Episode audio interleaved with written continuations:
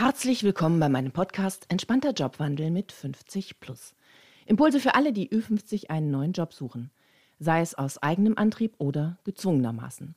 In jeder Folge gebe ich Ihnen Strategien, Tipps und führe Gespräche mit faszinierenden Menschen, damit Sie das umsetzen, was wirklich funktioniert. Heute haben Sie die Möglichkeit, unser gemeinsames Audio Live auf LinkedIn am 8. Februar nachzuhören. Da LinkedIn keine Aufnahme zur Verfügung stellt, haben wir ein bisschen getrickst, um doch noch etwas für all diejenigen zu haben, die nicht dabei sein konnten. Keine Studioqualität, aber sehr hörbar. Stefans Stimme, Stimme, check. Meine. Seien Sie nachsichtig, Sie verstehen mich auf jeden Fall. Aber wir haben so viele Bitten im Vorfeld dazu erhalten, dass wir es versuchen wollten. Dann lassen Sie uns einsteigen und ich beginne mit meinem Intro, das ich am Donnerstag gesprochen hatte. Herzlich willkommen zu unserem heutigen Audio Live.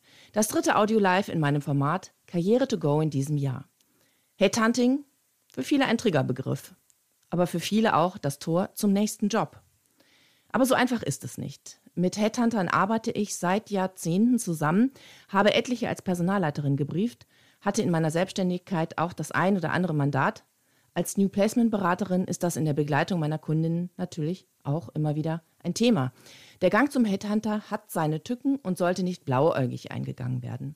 Es gibt viele Mythen, die wir heute ausräumen werden. Wir, das sind Stefan Siedler und ich.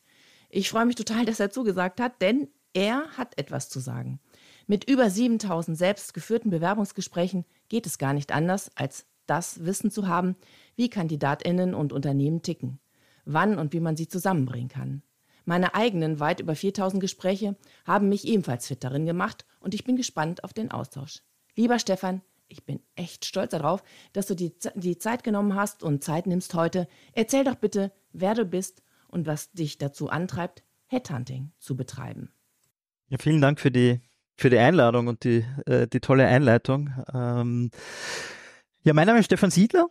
Ich bin seit ja, knapp 18 Jahren Headhunter was, was treibt mich an? Ich habe es immer spannend gefunden, ähm, vor allem einfach auch sich mit den einzelnen Personen auseinanderzusetzen, in jedem Gespräch auch was zu lernen, in jedem Interview, das ich geführt habe mit der Person, die ich für einen Job interviewt habe, einfach auch zu, zu verstehen, okay, wie funktioniert denn eigentlich dieser Job, wie funktioniert diese Branche?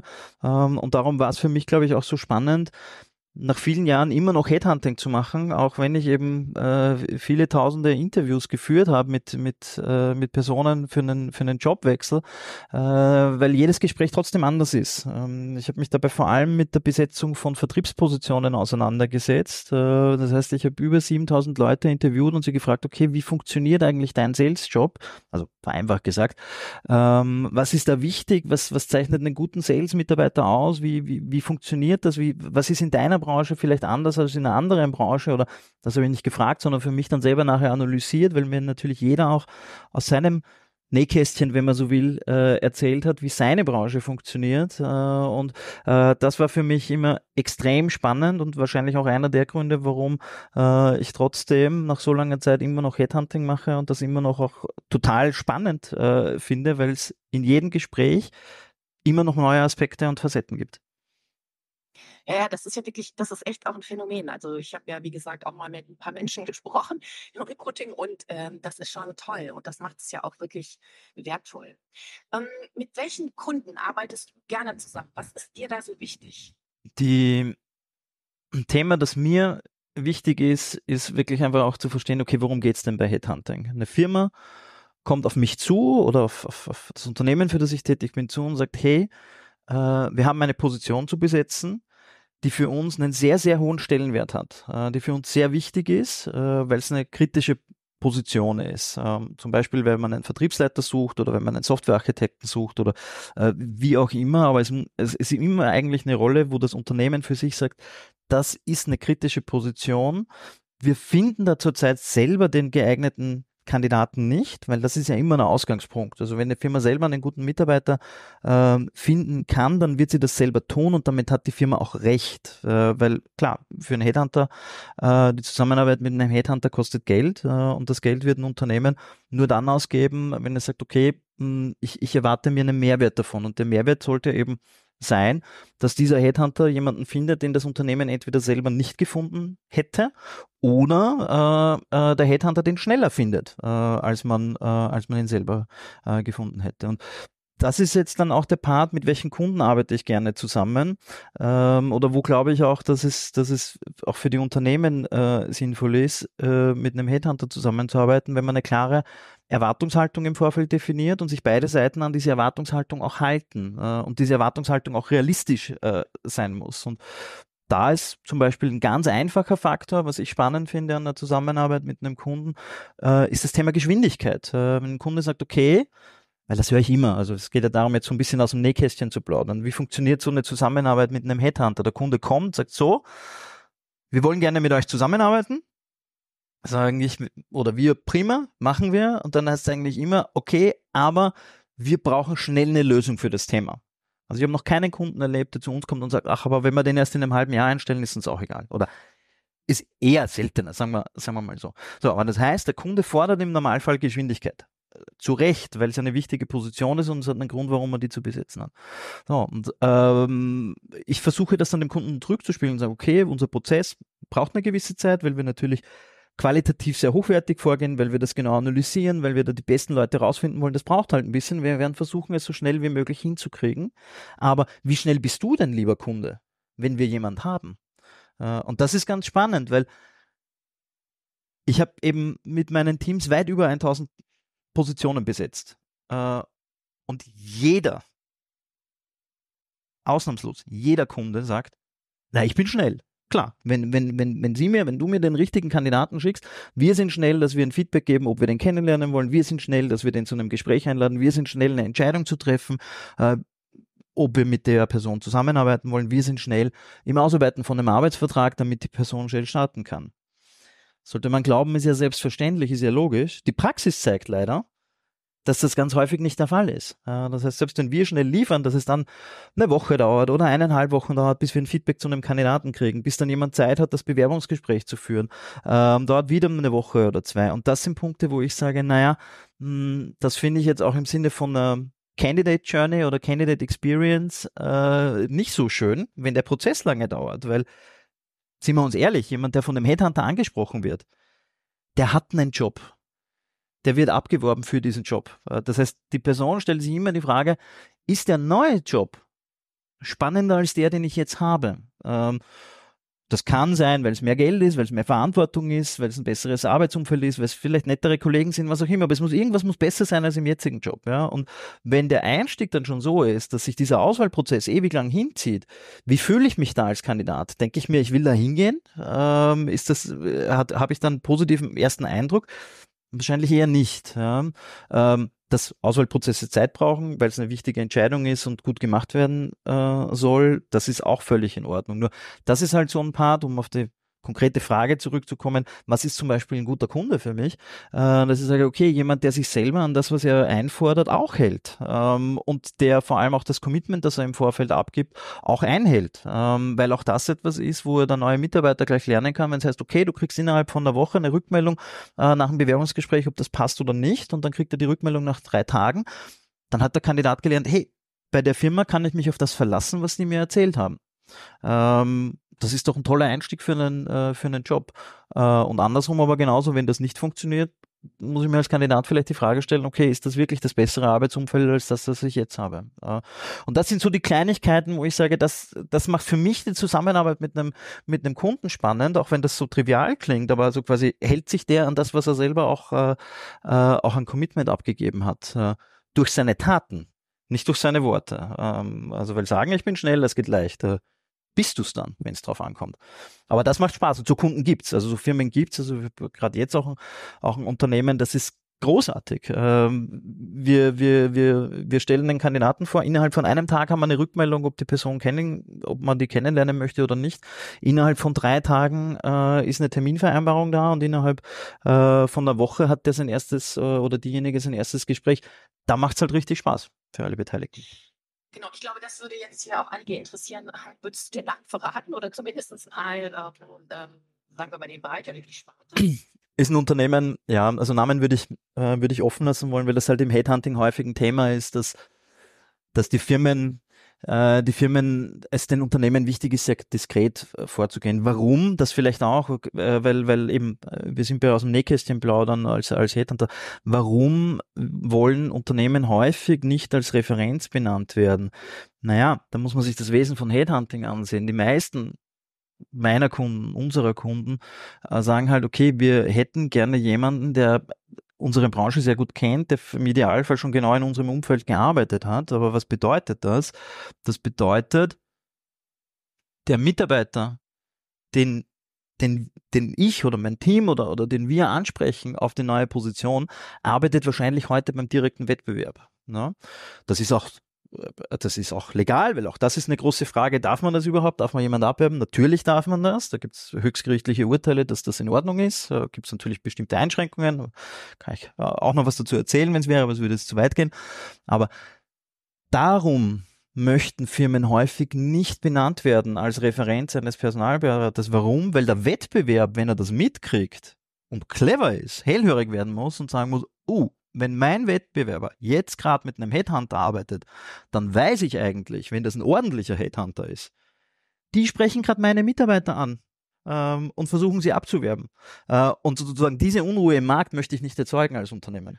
Ähm, aber wo kommt diese Firma her? Ähm, es ist ein Unternehmen aus dem Bereich E-Commerce. Äh, es ist eine der erfolgreichsten ähm, E-Commerce-Agenturen, äh, die in Deutschland äh, aktiv sind. Also wenn ein Riesenunternehmen wie keine Ahnung, Adidas sagt, wir machen einen Produktrelaunch, wir wollen unsere Webshops umbauen, das vielleicht sogar weltweit zu einem Stichtag gleichzeitig, dann ist das etwas, was selbst eine Organisation wie Adidas, die selber natürlich eine riesen E-Commerce-Abteilung hat, mit der eigenen Manpower nicht hinkriegt. Äh, und das ist dann etwas, was die an eine E-Commerce-Agentur abgeben. Äh, und das ist zum Beispiel eben genau dieses Unternehmen, von dem ich da gerade spreche. Das heißt, die arbeiten dann mit Adidas zusammen und sagen, okay, wir haben die Manpower, dass wir dir gleichzeitig zum Stichtag X äh, sämtliche, möglicherweise sogar weltweit oder in ganz Europa, äh, sämtliche Webshops ähm, gleichzeitig umstellen, äh, da ein Riesenprojekt daraus machen. Also das ist extrem großvolumiges Geschäft, sehr, sehr individuelles Geschäft.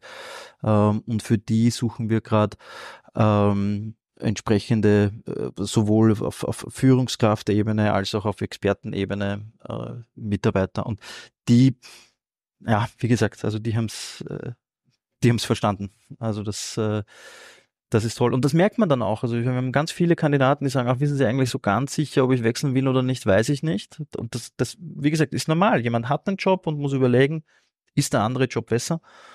Und dann ähm, ist sowas dann der Auslöser, warum vielleicht dann jemand sagt, wow, ich habe immer wieder mal mit einem Headhunter gesprochen äh, und das hat dann ewig gedauert, dass er mir Rückmeldung gibt und das lag vielleicht am Headhunter oder aber halt vielleicht auch an der Firma. Aber die Erfahrung, die ich jetzt gerade in dem Auswahlprozess mache, ist eine andere äh, und deswegen, ja, vielleicht, ja, vielleicht macht es wirklich Sinn zu wechseln. Ja. Und, und ja, das ist so das Positivbeispiel, wie es laufen soll. Ja, klar. Ähm, ich denke, das ist jetzt die eine Richtung auch natürlich, also deine Auftraggeber, das ist ja wichtig und auch zu erfahren, wie da die Zusammenarbeit ist, dass es da eben auf deiner Seite auch ein paar Hürden gibt, die du immer wieder nehmen musst.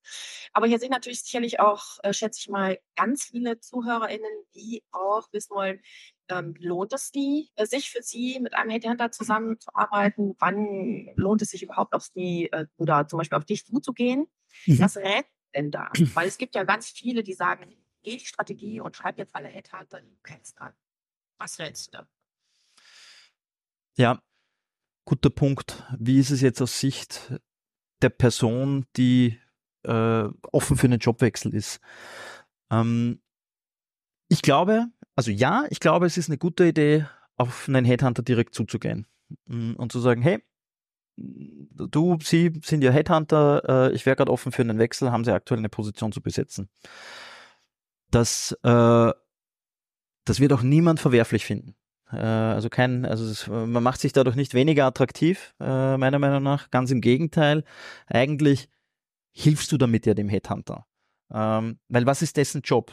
Und das, und das ist halt wichtig auch zu verstehen, weil wenn wir da auch wieder bei Erwartungshaltung sind, was ist die Erwartungshaltung vom Kunden und so weiter, was ist eigentlich äh, die Erwartungshaltung, die ich als jemand, der Job wechsle, an den Headhunter haben kann. Und da muss man halt auch verstehen, okay, was macht der Headhunter ähm, und von wem wird der bezahlt? Äh, der Headhunter wird bezahlt von der Firma, die die Position besetzt. Das heißt, äh, für einen Headhunter ist es natürlich attraktiv, äh, mit möglichst weniger Aufwand, jetzt sehr vereinfacht gesagt, mit möglichst wenig Aufwand eine Position zu besetzen. Das heißt, wenn ich eine Position zu besetzen habe, so wie jetzt eben diese, diese, diese, diese Agentur im E-Commerce-Umfeld, ähm, da freue ich mich natürlich, wenn, ich, wenn sich zufällig gerade jemand bei mir meldet, der sagt, hey, ich wäre gerade offen für einen Jobwechsel. Ähm, das macht mir das Leben einfacher. Äh, nur, und das ist etwas, wo, glaube ich, viel Frust auch herkommt in der, äh, in der Wahrnehmung mit Headhuntern. Das Doofe ist, äh, wenn du mich anschreibst und sagst, hey, ich würde gern Job wechseln, ähm, dann kann es natürlich sein, dass ich gerade jetzt keine Position habe, die genau zu deinem Profil passt. Und das ist sogar der wahrscheinlichere Fall.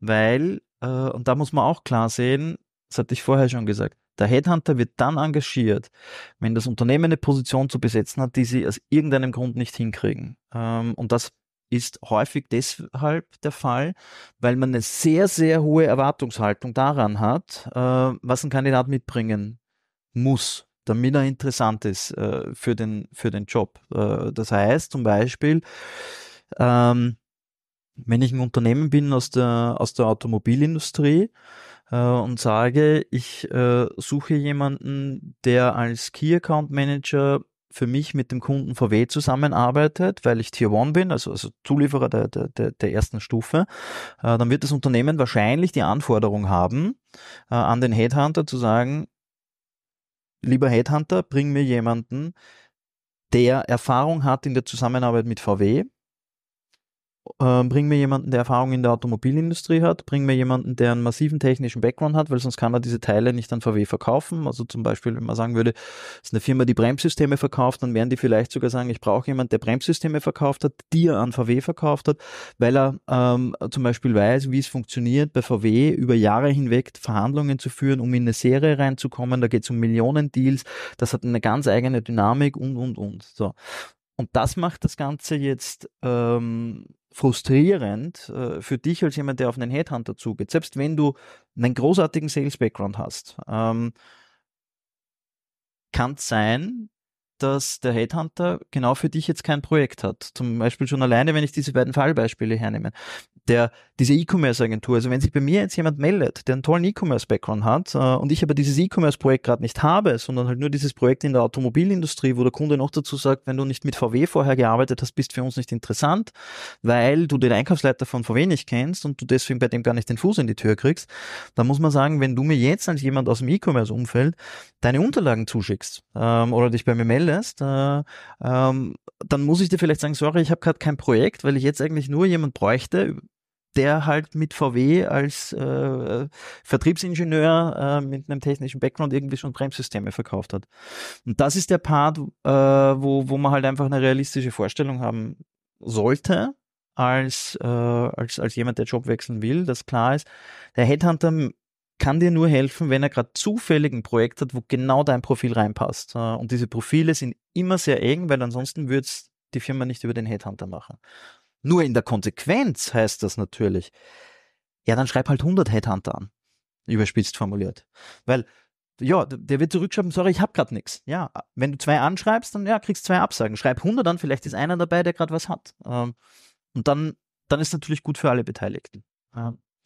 Ja, ich denke auch. Also das ist ja was, was wir auch im Vorfeld besprochen haben. Also wirklich ähm, ein, also unterschiedliche Wege gehen und das miteinander verbinden. Und da eben ein äh, dickes Fell haben, ja, aber das dann wirklich zu probieren. Und wie du sagst, zwei sind im Grunde gleich voll.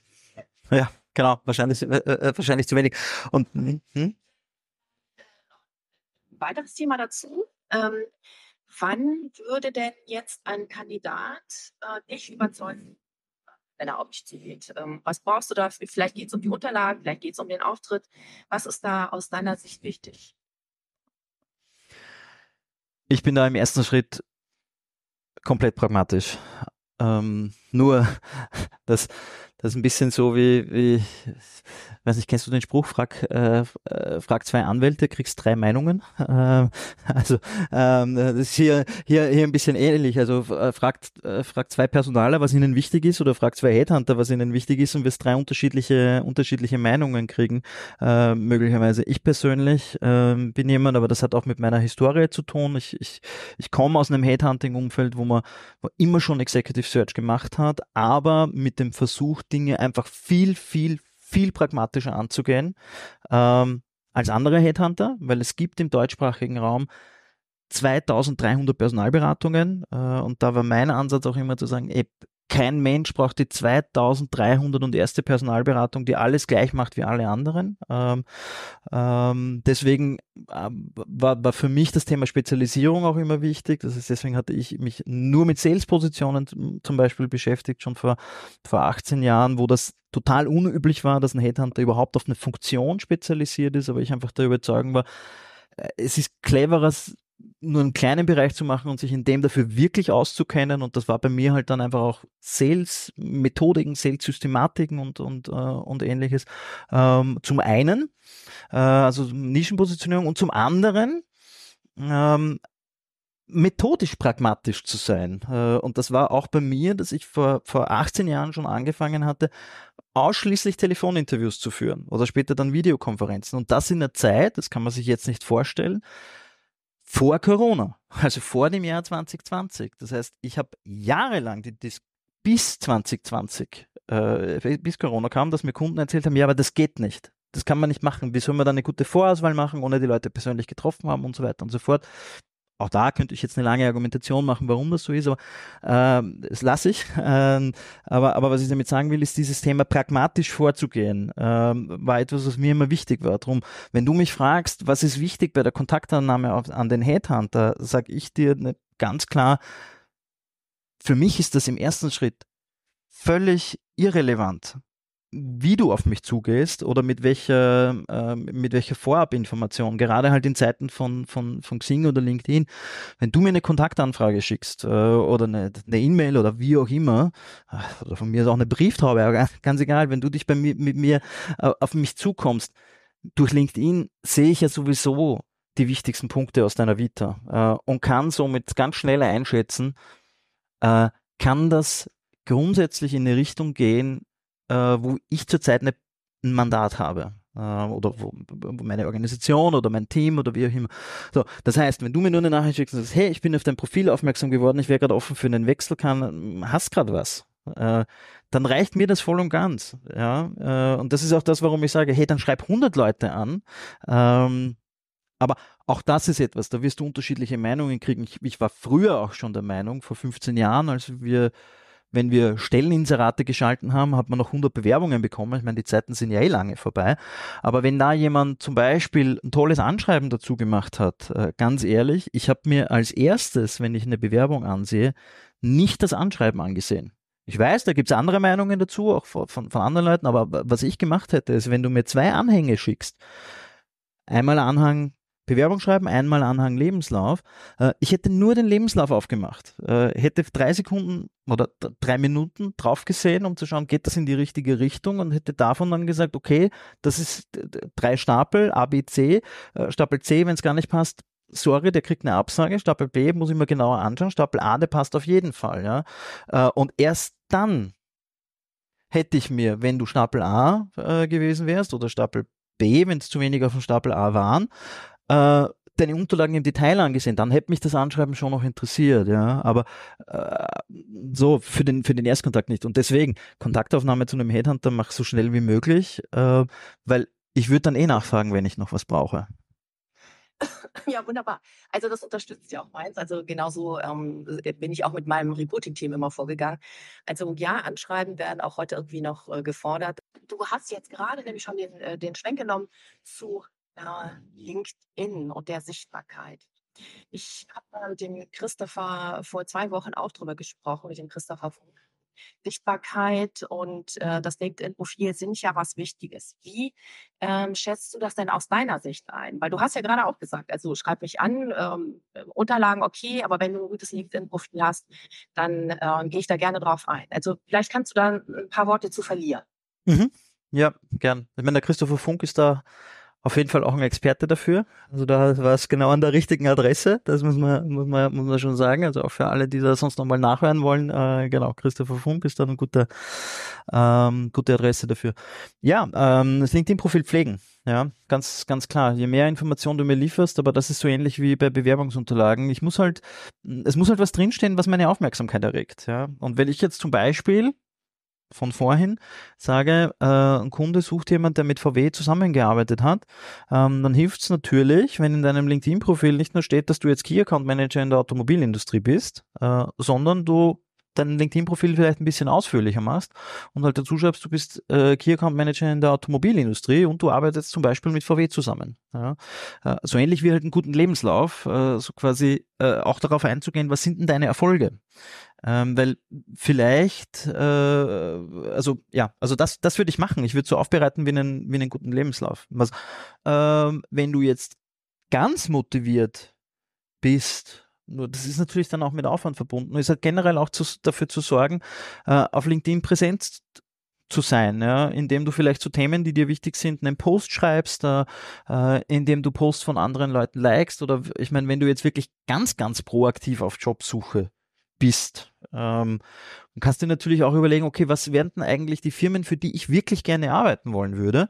Äh, und dir dann überlegen, okay, du kannst denen folgen, du kannst die Posts von denen liken, du kannst selber irgendwas schreiben, was, was so quasi für die relevant ist. Also wenn ich wieder auf das E-Commerce-Beispiel äh, zurückgehe, eben du könntest, wenn du sagst, du willst, äh, du bist jetzt bei einer E-Commerce-Agentur und möchtest zu einer anderen gehen, ähm, dass du dir halt ansiehst, okay, wer sind die anderen Agenturen, dass du deren Posts likest, dass du versuchst, dich mit dem Personal dort zu vernetzen oder ähnliches. Und da muss noch gar nicht um ein Jobangebot gehen, ja. Also du, du musst gar nicht hergehen und sagen, hey, ich würde mich gern vernetzen, weil, weil, weil ich würde gern für euch arbeiten. Ich meine, kannst du auch machen, aber vielleicht willst du so proakt, so, so transparent gar nicht, äh, gar nicht machen, dann, dann vernetze ich mich vor einem anderen Hintergrund mit dem, weil wenn der clever ist, äh, und davon sollte man ja ausgehen, äh, dass wenn der äh, so, wenn du dich mit jemandem aus der Personalabteilung von einem Unternehmen in Verbindung setzt, vor irgendeinem anderen Hintergrund, und der gerade eine Position zu besetzen hat, die zu dir passt, ähm, dann hat er hoffentlich das so im Blick, dass er sich denkt, ey, der will sich mit mir vernetzen, ey, der wird doch total super auf den Job passen, den wir da gerade haben, und dann fragt er dich, so gesehen, hey, eigentlich hätte ich da ja gerade eine Position, kann die für dich interessant sein. Äh, und das sind so Dinge, wo du halt Aufmerksamkeit auch, äh, auch auf dich äh, lenken kannst. Und das sind halt Möglichkeiten, die man jetzt mit Social Media natürlich hat, die früher schwieriger gewesen wären. Ja, genau, die früher schwieriger sind und die vor allen Dingen auch um, den Zeitrahmen, wie soll ich das sagen, irgendwie erweitern.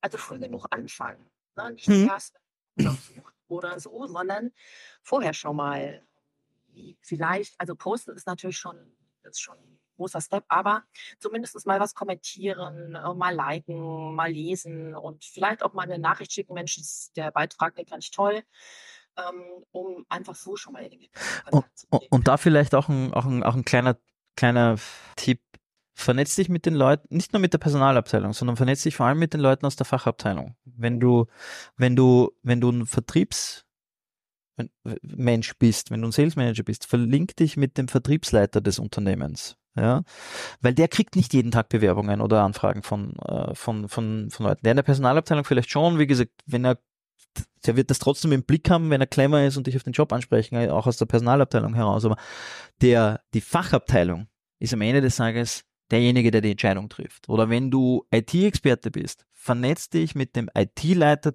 des Unternehmens, für das du vielleicht gerne mal arbeiten wollen würdest. Oder wenn du im Controlling bist, im Finance, ganz egal in welcher Funktion. Also das, ich habe jetzt viel für über Sales-Themen gesprochen, weil das halt einfach das ist, wo ich den, den meisten Background habe oder, oder auch alles, was irgendwo mit E-Commerce und so zu tun hat, weil, weil, weil, weil das einfach das Umfeld ist, in dem ich mich jetzt auch am meisten bewege. Aber äh, im Prinzip kann man das umlegen auf alle Branchen. Wenn du, wenn du im Dentalumfeld äh, agierst, dann vernetzt dich mit Leuten aus diesem Umfeld.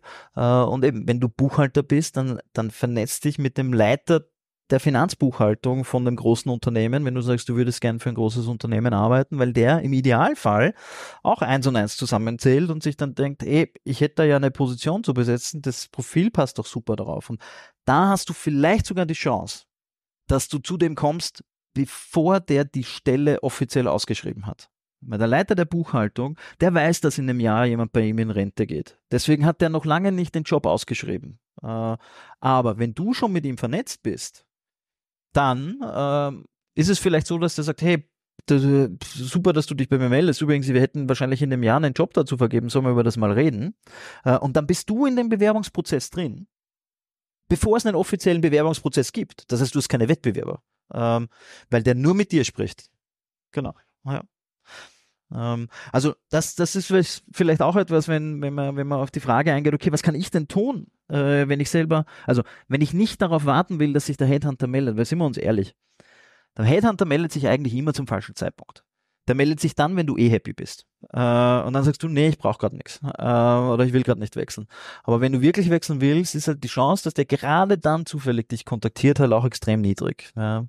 Äh, und äh, wie gesagt, das, deswegen bin ich generell auch der Meinung, es ist immer besser, selber aktiv zu sein, äh, als passiv und darauf zu warten, dass was passiert. Äh, und wenn du jemanden anschreibst und sagst, hey, du bist der Headhunter, hast einen Job für mich, oder hey, du bist der Personalleiter, ich würde mich gern vernetzen, oder hey, du bist der IT-Leiter, äh, ich bin selber in der IT, lass uns doch mal vernetzen, dann hast du selber in der Hand äh, und bist nicht passiv und wartest darauf, dass der Headhunter kommt oder dass irgendwer irgendwo ein Inserat postet, dass, dass du spannend finden kannst. Ja, ich würde sagen, eine Erkenntnis ist und bleibt, auch aus den anderen Karriere-to-go-Formaten, Sichtbarkeit und Anpassungsfähigkeit werden immer mehr zum Game-Changer. So, jetzt sind wir am Ende. Das ging natürlich für alle, denke ich, auch super schnell. Es sind ja auch sehr viele sehr lange geblieben.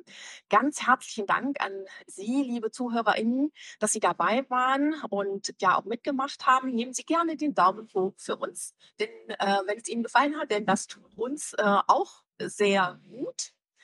Und ja, vielen Dank natürlich vor allem an dich, Stefan, äh, dass du dir so viel Zeit genommen hast und aus dem Nähkästchen geplaudert hast und auf alles so eingegangen bist.